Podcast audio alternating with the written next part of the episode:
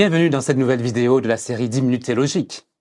Elle a pour titre Jésus nous prépare une place sur une nouvelle terre sans souffrance.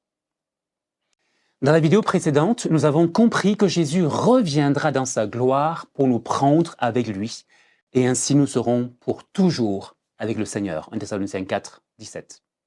Cependant, déjà, actuellement, Jésus nous prépare une place sur une nouvelle terre qui sera sans souffrance. C'est ce que nous voulons examiner aujourd'hui.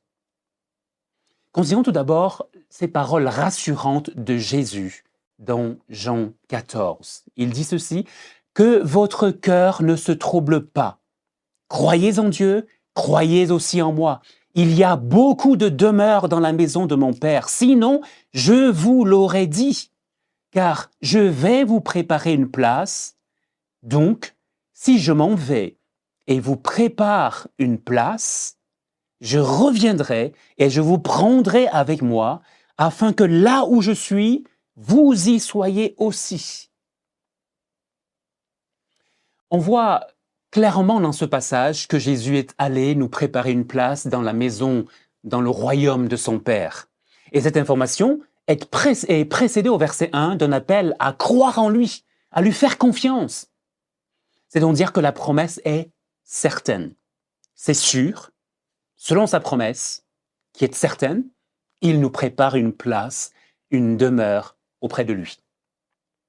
Et si du fait des nombreux chrétiens déjà décédés, vous craignez de ne pas avoir votre place, telle une auberge prisée qui afficherait complet à cause d'un événement, Jésus nous assure qu'il y a de nombreuses demeures dans la maison de son Père, qui est aussi son royaume d'ailleurs, parce que tout ce que le Père a est aussi à Jésus, comme il le dit lui-même dans Jean 16 au verset 15. Alors disons-le tout de suite, ce lieu est la nouvelle création que Dieu prépare. Un lieu où terre et ciel sont imbriqués et Jésus présent. En effet, Jésus souhaite que là où sont les siens, il dit, je, reviendrai vous prendre avec moi, là aussi il y soit, afin que là où je suis, vous y soyez aussi, dit-il dans Jean 14, verset 3. Quelle est donc cette nouvelle création qui nous attend? La Bible donne-t-elle des indications à son sujet? L'un des passages en fait les plus clairs à ce propos est Apocalypse 21 que je vous invite à lire. Apocalypse 21.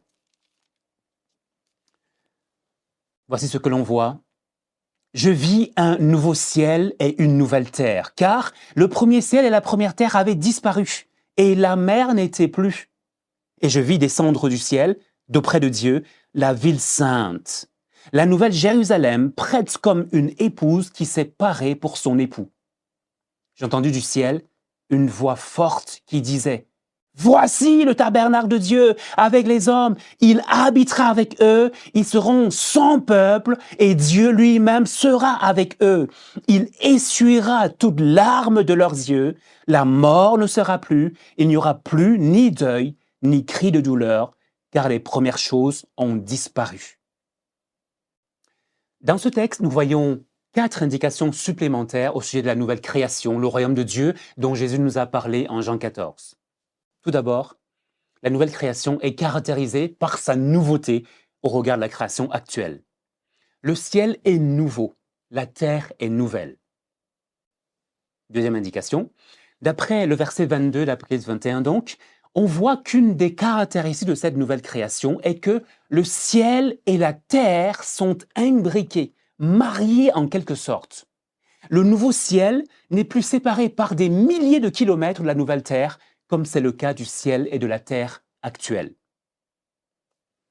Autre fait remarquable, c'est l'absence de la mer, qui est soulignée dès le verset 1. Et ceci est un changement majeur, car notre planète actuelle se compose de 70% d'eau d'où son nom la planète bleue. Cependant, la nouvelle création n'est pas pour autant aride. Non, car elle est copieusement irriguée par un fleuve, un fleuve d'eau de vie, limpide comme du cristal. Verset 1. Quatrième indication. Le verset 2 nous montre qu'au cœur de cette nouvelle création se trouve une ville particulière, la Nouvelle Jérusalem, éclatante et pure. Cette maison du Père dans laquelle en fait Jésus a promis qu'il nous préparait des demeures. Le verset 12 et suivant, en fait, nous donne même des détails sur la ville et sa muraille. La ville est d'or pur, nous est-il dit. Sa muraille est grande et haute, avec douze portes. Il faut donc conclure que la nouvelle création, le paradis, comme on l'appelle communément, existe. Dans ce royaume de Dieu, dans cette ville, dans cette nouvelle Jérusalem, la mort ne sera plus, il n'y aura plus rien du tout qui fasse du mal aux humains, c'est-à-dire ni deuil, ni cri, ni douleur. Là résideront les, rachetés, ceux qui ont été lavés par le sang de l'agneau. Ceux-là jouiront de la félicité éternelle avec l'agneau dans un nouveau monde sans souffrance. Résumons ce, ce que l'on vient de voir avant de conclure. Nous avons vu que Dieu nous promet une nouvelle création magnifique qui n'a rien à voir avec toutes les déceptions qu'on peut éprouver dans cette terre. Et dans cette nouvelle création, Dieu a préparé une ville qui s'appelle la Nouvelle Jérusalem. C'est une ville scintillante et belle.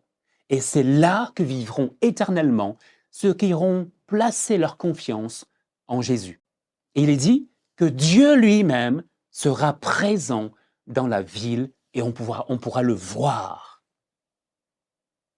J'aimerais juste souligner un élément pour terminer au sujet de cette ville, cette nouvelle Jérusalem qui est pour ceux qui ont placé leur confiance dans le Christ. Elle est uniquement donc pour ceux qui ont placé leur confiance dans le Christ. Autrement, faut-il dire, c'est la mort éternelle qui attend. Que faire? Il suffit de demander pardon à Jésus pour toutes euh, nos fautes. Il suffit de nous laisser laver euh, par le sang de Christ pour pouvoir avoir part à cette félicité éternelle. Nous attendons, selon sa promesse, de nouveaux cieux et une nouvelle terre où la justice habitera. C'est pourquoi, bien aimé, dans cette attente, efforcez-vous d'être trouvés par lui sans tâche et sans défaut dans la paix. 2 Pierre 3, 13 à 14.